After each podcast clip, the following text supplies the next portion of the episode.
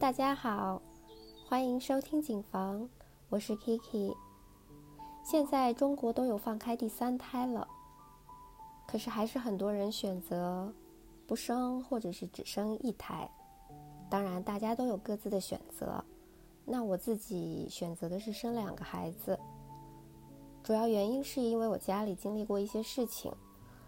我记得那个时候我还在读高中。我叔叔的小孩，也就是我的堂弟，在他十一岁的时候溺水去世了。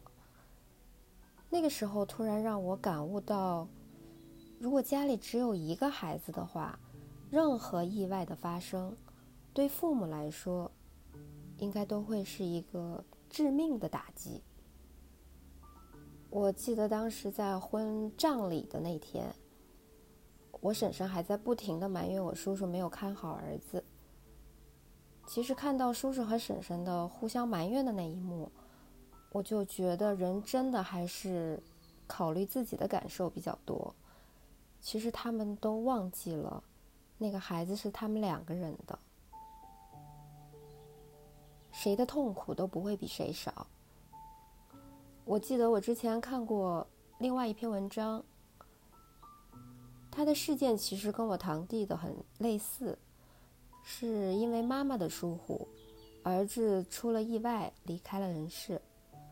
妈妈一直在悲痛中自责，而爸爸这个时候是抱着自己的妻子说道：“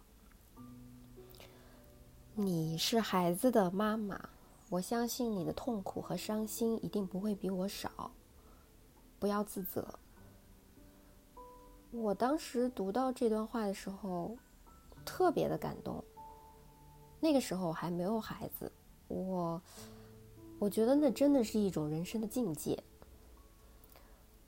从根本上来说，人总是想要找到能分担自己痛苦和悲伤的人，就像失去儿子时，我叔叔和婶婶之间的这种相互埋怨，其实就是想对方和自己一起来分担这份痛苦。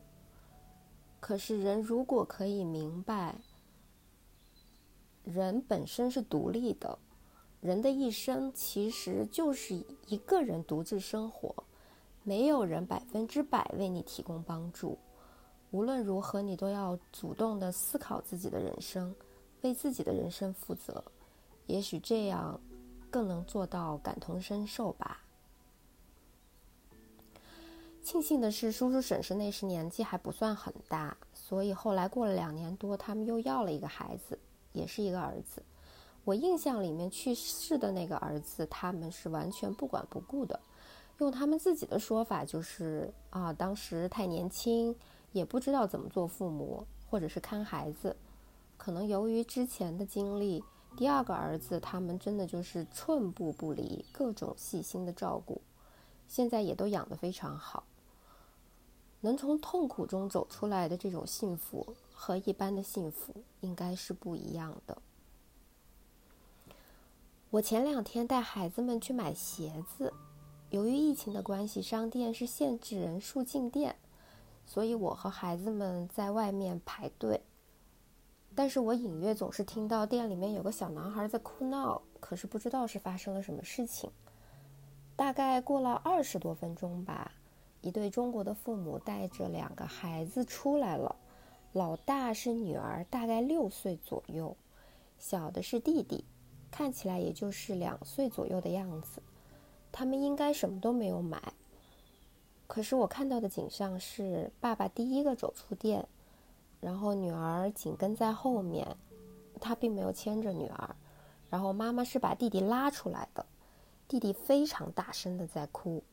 妈妈时不时的在看周围，还对着爸爸喊，因为他们有一点距离。你不买了吗？爸爸就是直摇头，然后看着周围，似乎就只是想要赶快离开的感觉。全程姐姐是不声不响的站着，弟弟还在继续的哭，然后妈妈会很气愤的拍弟弟的头。为什么这一家人会引起了我的注意呢？是因为姐姐的眼神和爸爸妈妈几乎是一模一样的。一直都在关注周围的人有没有在看这个正在哭闹的弟弟和他们这一家子，而弟弟也是非常迷茫的在哭，因为这个时候他似乎看不到家人想要安慰他，全家人似乎不太关心他为什么在哭，因为爸爸离他有点远，也没有看他，感觉只想赶快离开，躲着他似的。而妈妈唯一跟他有身体接触的时候，就是在推他。我很想告诉这对父母，其实真的不要太在意你的孩子哭闹会让周围人怎么看待你们。你们需要在意的是你的孩子当下为什么哭。我觉得可能是因为他太小了，说不出来为什么他自己在哭。但是我觉得哭就是一种情绪的表达，应该就说明他当下是不舒服的，是不满的。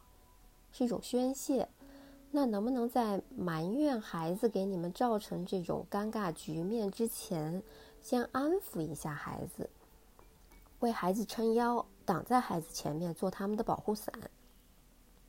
孩子不哭了，其实尴尬的局面也就马上消失了呀。一个不到三岁的孩子哭闹，再正常不过了，路人谁都能理解的，其实。路人其实更在意的是父母怎么去对待在哭闹的孩子。显然，这对父母更在意自己的尴尬多于自己孩子的感受。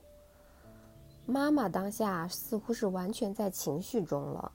爸爸看到妈妈没有办法解决，他只能走过来，然后抱起了儿子。其实，儿子这个时候我看到他是趴在爸爸的肩上，马上就不哭了。你看，多简单，就一个简单的拥抱、关心，孩子就 calm down 了。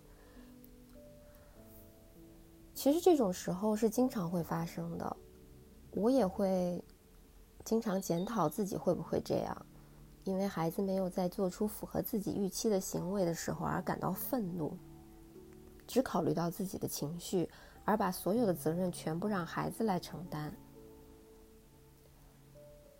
我觉得孩子的安全感其实真的就是来自于父母无时无刻的爱和肯定吧。而且爱真的需要是说出口的，你说出来，孩子就可以非常肯定的接收到。比如，妈妈很爱你呀。我觉得永远不要以为你不说，你的孩子就懂。我跟你说，没有人拥有真正的读心术，孩子更没有。大胆的表达出来你对孩子们的爱。我觉得像我就会经常跟我孩子们分享我怀他我怀孕的时候的一些趣事，给他们看一些照片，他们在我肚子里的时候啊，然后我照 B 超啊，他们是怎么从一个小蝌蚪，就是小小的一个胚胎，变成现在这个样子，然后他们刚出生的照片，他们刚出生有多大，我觉得他们是非常愿意听的。似乎在解惑一样哦，原来我是这样从妈妈肚子里出来的。我自己是能深切感受到他们对他们自己从哪里来这个议题是非常有兴趣的，是很解惑的，而且当下安全感就确定了。我记得在 LV 上班的时候，我也经常会遇到客人带孩子来逛街，然后孩子会哭闹。甚至有些孩子还会打翻我们店内提供的饮料，但是，一般这种情况发生都是父母已经逛了至少三十分钟以上，还在继续纠结买什么。所以，带孩子逛街买东西，控制时间，我觉得还是挺重要的。我们把孩子带到我们想去的环境的时候，我们真的是需要做到一些心理准备的。因为那真的不是孩子感兴趣的地方，而是我们感兴趣的，所以我们需要知道孩子对不感兴趣的事，他的耐心是极为有限的。所以，如果是全职妈妈或者爸爸，我很建议你们把孩子无关的 shopping 留在孩子去学校、幼儿园或者是家里有人看管的时候，你自己出来 enjoy shopping 不是很好吗？我知道有时候可能父母会说：“哦，那是因为我需要带着孩子买一些他们需要的东西，这样他们试穿也比较方便。”那当然我也能理解。嗯，这里我可以跟大家分享一下，就像前两天我带孩子们买鞋，我自己做到的一个攻略。我就是先在家里把想要买的品牌的网站搜索出来，因为是家里嘛，环境也比较舒服。然后，比方说在沙发上，让孩子们过来挑一挑，选择一下两三个他们喜欢的款式和颜色，然后我就把它截图存在手机里。那到了店里的时候，我只需要很快的给 sales 看我想要找的款式和颜色，sales 帮孩子们量好 size，孩子们然后选到合适的、喜欢的，我们就付款离开。一般整个过程。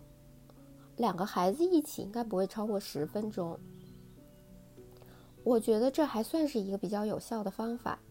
其实孩子们是有一定的耐心的，可是真的是有上限的。你说你要是选择三十分钟以上，我觉得不光是孩子，连陪同的大人可能也会烦躁了吧？只是成年人可以用委婉的语言去表达，或者是用理智去控制自己的情绪。可是对于孩子，就真的是太为难了。要知道，人在眼花缭乱的时候，分辨力真的是会下降的，容易出错。所以，自然 shopping 的时间就会比预期的时间长非常多。如果你带着孩子，我觉得还是把复杂的问题简单化、条理化。实践证明，这是个好办法。当然，孩子还是应该去孩子该去的地方。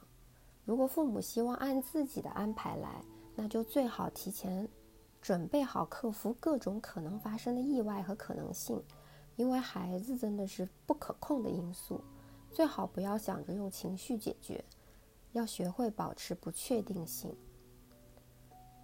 带小孩子的妙招还是很多的，有机会可以在之后的节目里跟大家分享一下。希望我们都可以和孩子们一起成长。毕竟都是第一次做父母，也没有人天生就会的，而且每个孩子的具体情况也不太一样，感觉又是一门学到老活到老的课题。好了，今天就跟大家聊到这里，感谢大家的收听。如果你有什么关于亲子的课题想要分享，欢迎在评论区留言或者是 email 给我。我们下期见。拜拜。